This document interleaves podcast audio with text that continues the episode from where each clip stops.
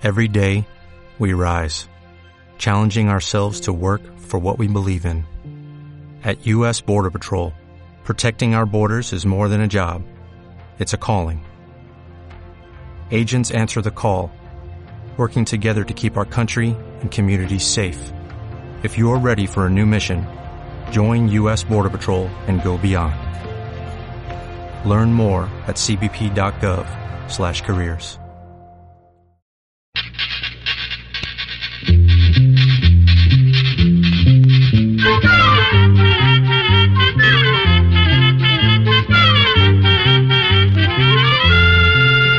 Llegó pa' todo, llegó la escuela, llegó la escuela, llegó por radio.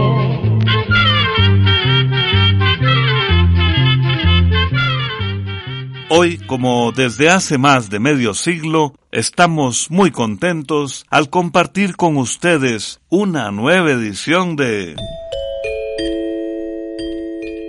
Oigamos la respuesta. Bienvenidos, estimados oyentes, y les invitamos a seguirnos por todos los medios electrónicos que usted va conociendo. Como ha sido siempre, les invitamos y motivamos para que nos escriban y pregunten cuanto deseen, que para eso existe Oigamos la respuesta con nuestro lema. Comprender lo comprensible es un derecho humano.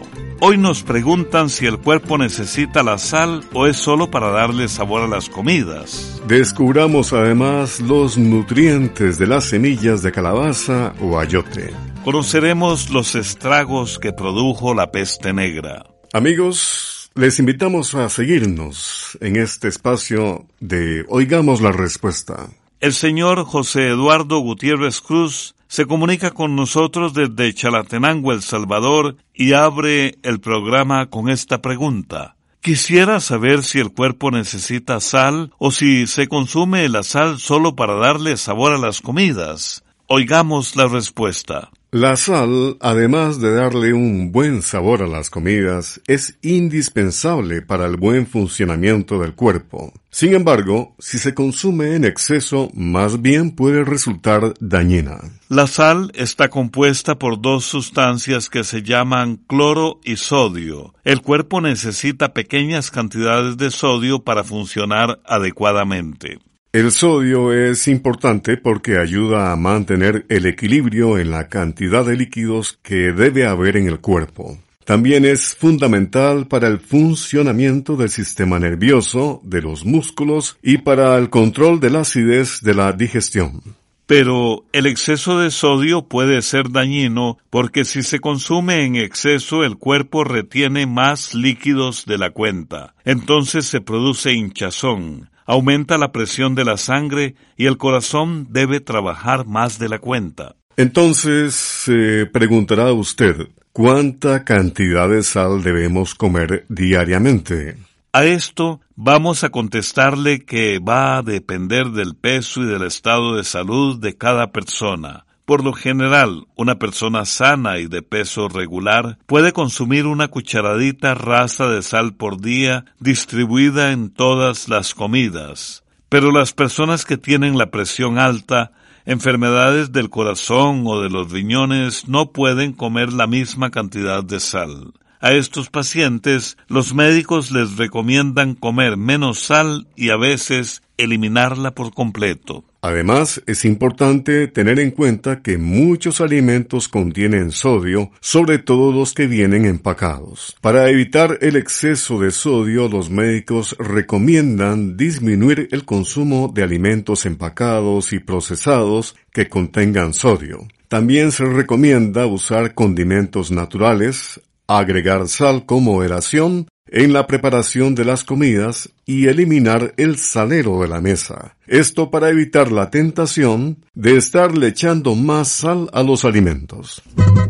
Vamos a la música. ¿Quién en Costa Rica no recuerda la presencia de una mujer menudita pero sumamente auténtica que se presentaba en las manifestaciones populares en distintas situaciones a veces difíciles en la ciudad de San José junto a los jóvenes? Era Emilia Prieto Tugores, folclorista costarricense que fomentó muchísimo la investigación y dio a conocer del folclore del Valle Central costarricense. Emilia Prieto Tugores interpreta Ya no me voy de aquí. Música costarricense, auténtica.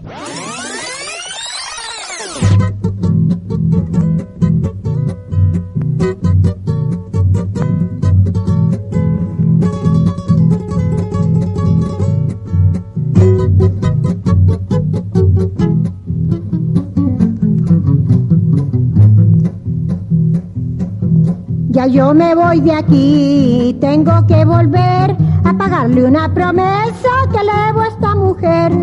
Cartas y papelillos para mí deben de haber, con un suspiro tierno los voy a recoger. Truéngaros y jusínganos se van a desatar, si yo me muero negra vos me vas a llorar. Poneme un ramillete rociado con tu llanto sobre mi cruz doliente y allá en el campo santo. Ya yo me voy de aquí y tengo que volver, pero si ya no vuelvo, pues ¿qué vamos a hacer?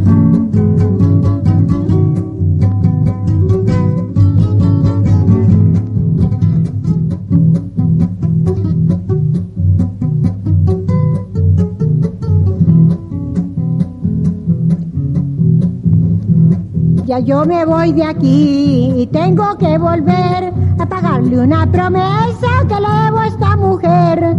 Cartas y papelillos para mí deben de haber, con un suspiro tierno los voy a recoger.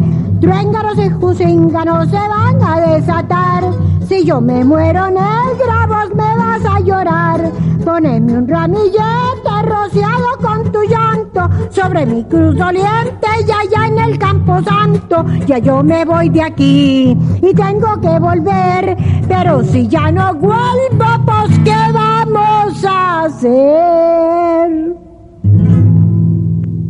También nos puede contactar al correo electrónico isq.org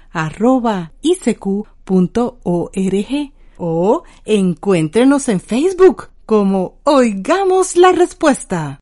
Y bien amigos, luego de escuchar a esta gran figura de la música costarricense, doña Emilia Pireto, continuamos con ustedes nuestros muy estimados oyentes. ¿Dónde nace el río Térraba? Pregunta del señor Bolívar Mesén Godínez, quien desde Desamparados en San José, Costa Rica, nos ha enviado su consulta a través del WhatsApp. Escuchemos la respuesta. El río Grande de Térraba o como lo llaman varios pueblos indígenas de Costa Rica, es realmente imponente. Nace en las faldas del Cerro Chirripó, que, por cierto, es el más alto de Costa Rica, y su cauce inicia cuando se le unen los ríos General y Cotobruz. A partir de esa unión, el río Grande de Térraba recorre unos 160 kilómetros hasta que finalmente desemboca en las aguas del Océano Pacífico. Unos 22 kilómetros antes de su desembocadura, el río Térraba empieza a ser navegable. A este río también se le llama Diquis, que en lengua del pueblo indígena Boruca significa agua grande.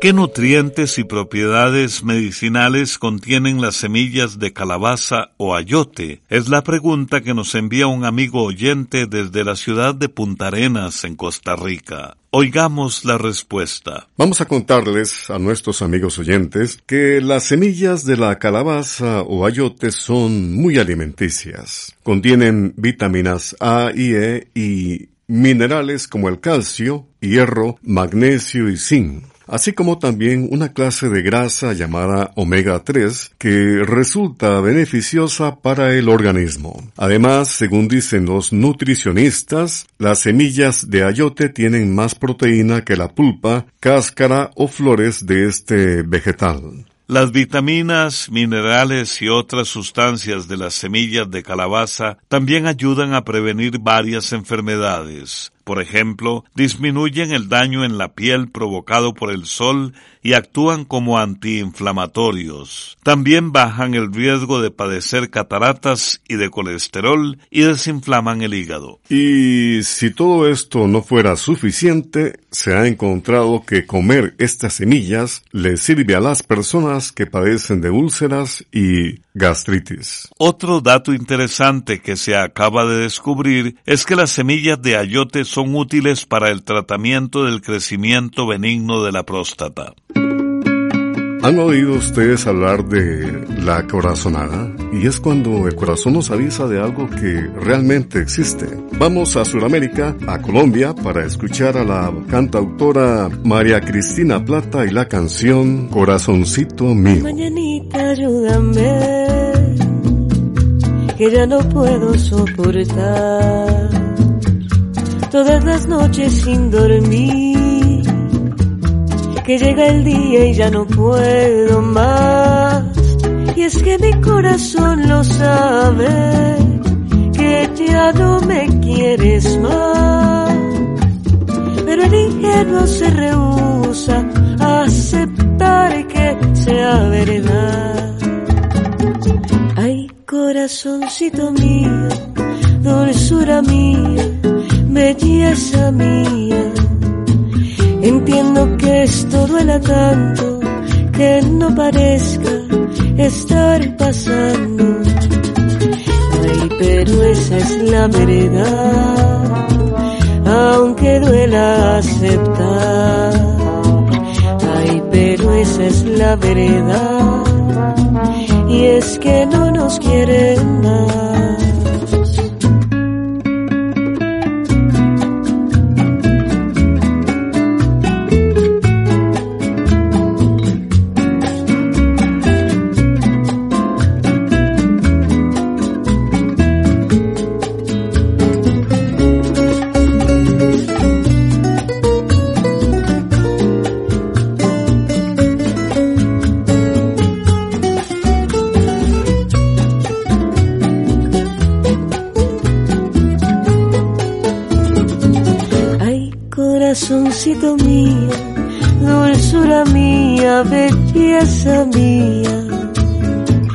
Entiendo que esto duela tanto, que no parezca estar pasando.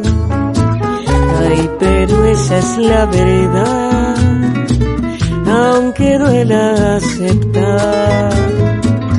Ay, pero esa es la verdad y es que no nos quieren más. Ay, pero esa es la verdad, aunque duela aceptar. Ay, pero esa es la verdad y es que no nos quieren más.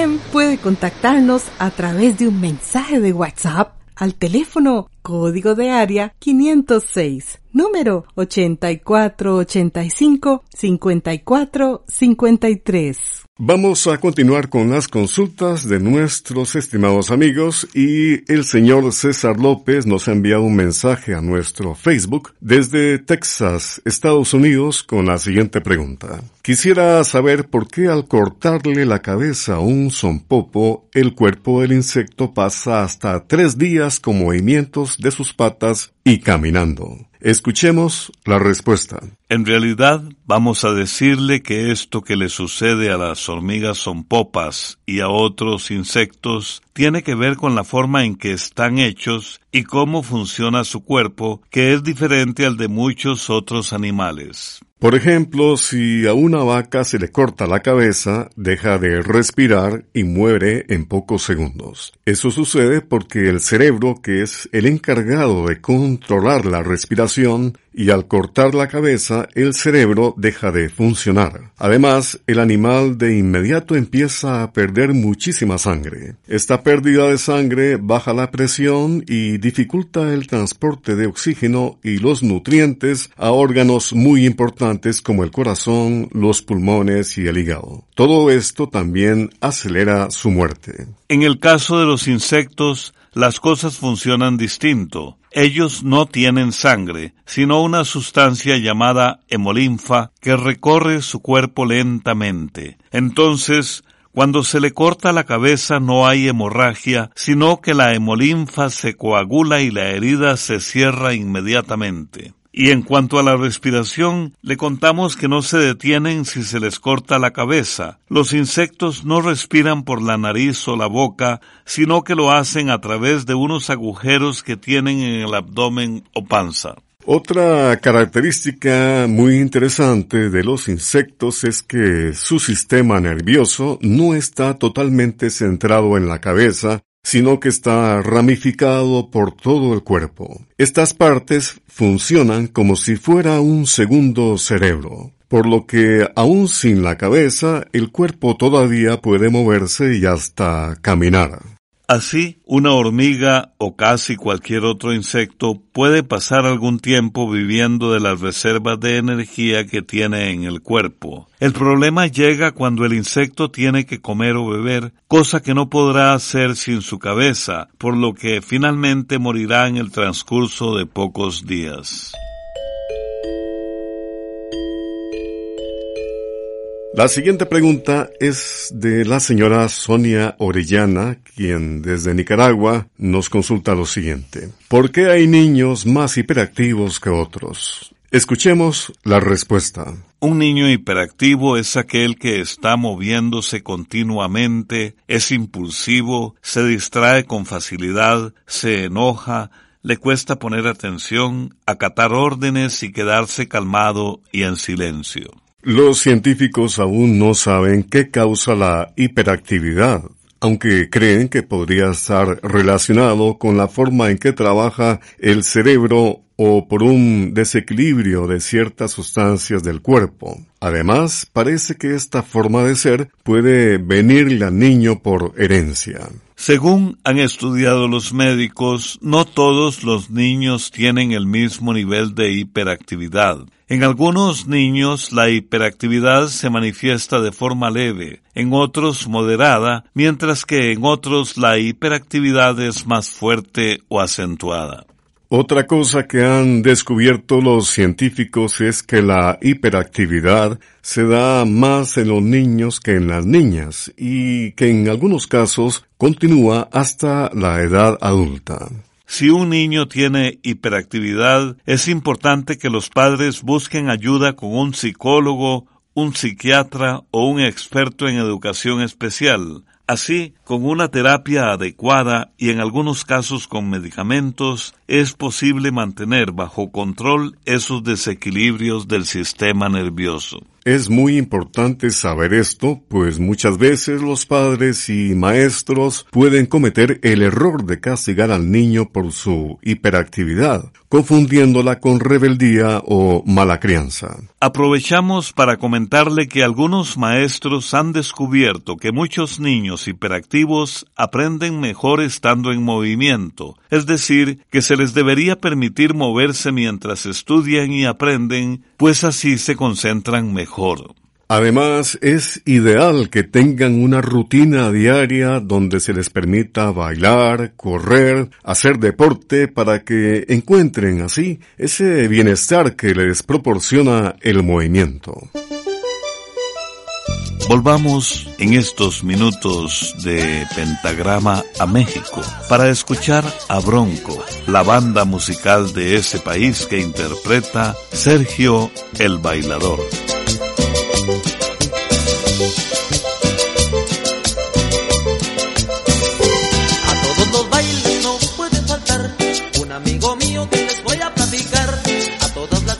Las ha enloquecido, las ha trastornado con su forma de bailar.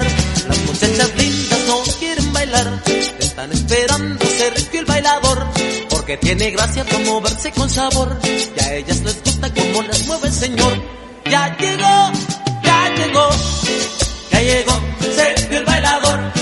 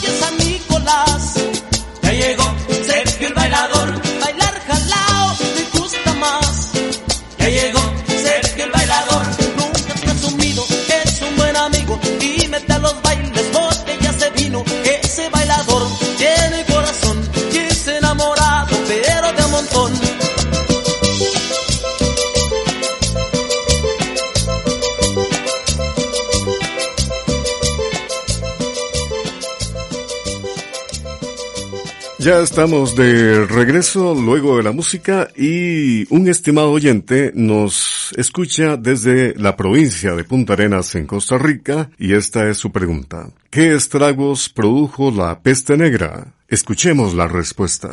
La llamada peste negra golpeó el continente de Europa hacia finales de la Edad Media. Se cuenta que su momento más devastador duró 15 años y fue del año 1346 al año 1361. Pero no solo causó grandes epidemias en Europa. Muchas personas de otros lugares como Mongolia, Rusia, China, India, Medio Oriente y el norte de África también murieron a causa de la peste negra.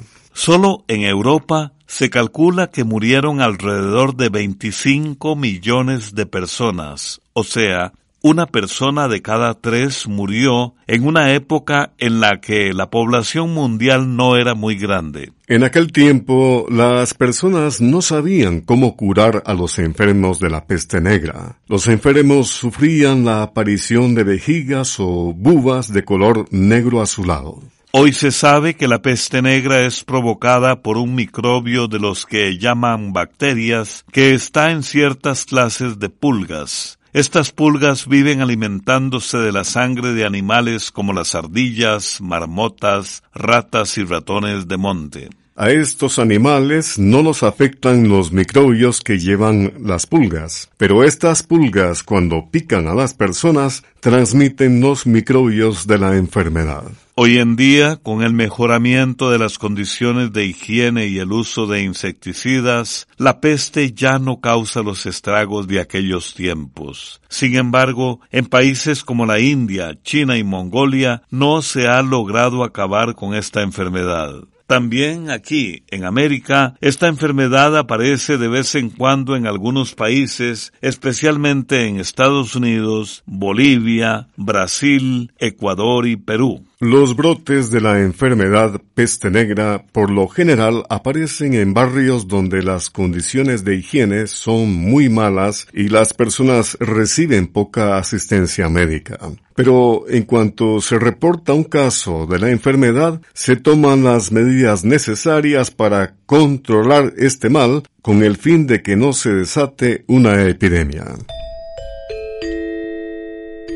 Al finalizar nuestro programa, una frase, unas palabras, una reflexión. Pina Bausch fue una legendaria bailarina alemana y, fiel a su arte, dijo una vez, Baila, baila, de otra manera estaremos perdidos. Hola, soy Victoria. Hice con mis abuelitos un palo de lluvia y maracas. Usamos cosas que teníamos en casa los rollos de papel higiénico, los rollos de servilleta mayordomo, cartón, pintura, silicón caliente, frijoles y arroz para el relleno. Los rollos de papel higiénico los pintamos con nuestros colores favoritos y dejamos secar la pintura. Cuando los rollos se secaron, pegamos un pedacito de cartón en un extremo con el silicón caliente. Mi abuelito me ayudó para no quemarme. Echamos arroz y frijoles dentro del tubo y sellamos el otro extremo con cartón y silicón. Fue muy divertido y aprovechamos los materiales de reciclaje. ¿Tenés materiales para reutilizar en casa? No seas plástico. Aproximadamente un 70% de lo que botamos a la basura es reutilizable. Se estima que cada objeto comprado puede ser reutilizado hasta de tres formas diferentes. Así, reutilizar será un gran aliado para desarrollar nuestra creatividad y mejorar nuestra economía. Además, podemos aprovechar más lo que compramos y ayudamos al ambiente. No seas plástico. No asfixiemos más al planeta con nuestra basura. Recordá. Rechaza todo aquello que no necesites. Reducí tus compras. Recupera materiales. Reutiliza lo que tenés a tu alcance. Lleva tus residuos reciclables a un centro de acopio cercano para que puedan ser reciclados. No seas plástico una producción del Programa de Producción de Material Audiovisual y el Centro de Educación Ambiental de la Universidad Estatal a Distancia. En colaboración con el Instituto Centroamericano de Extensión de la Cultura, ICQ. Programa de Control 24. Y así llegamos al final del programa del día de hoy. Los esperamos mañana en este su programa Oigamos la Respuesta. También puede enviarnos sus preguntas al correo electrónico isq.org o encuéntrenos en Facebook como Oigamos la Respuesta. Recuerde que comprender lo comprensible es un derecho humano.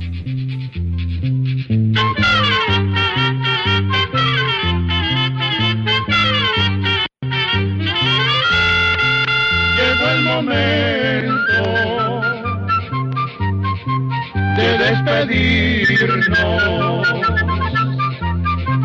Se va a la escuela,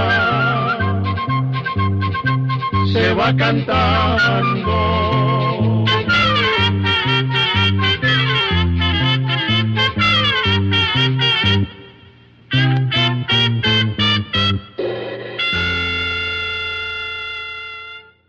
¿Te preocupas por tu familia? Entonces, ¿por qué darles solo huevos ordinarios cuando pueden disfrutar de lo mejor? Eggland's Best, los únicos huevos con ese delicioso sabor fresco de granja, además de la mejor nutrición como 6 veces más vitamina D, 10 veces más vitamina E y 25% menos de grasa saturada que los huevos regulares, además de muchos otros nutrientes importantes. Así que, dales los mejores huevos. Eggland's Best, mejor sabor, mejor nutrición, mejores huevos.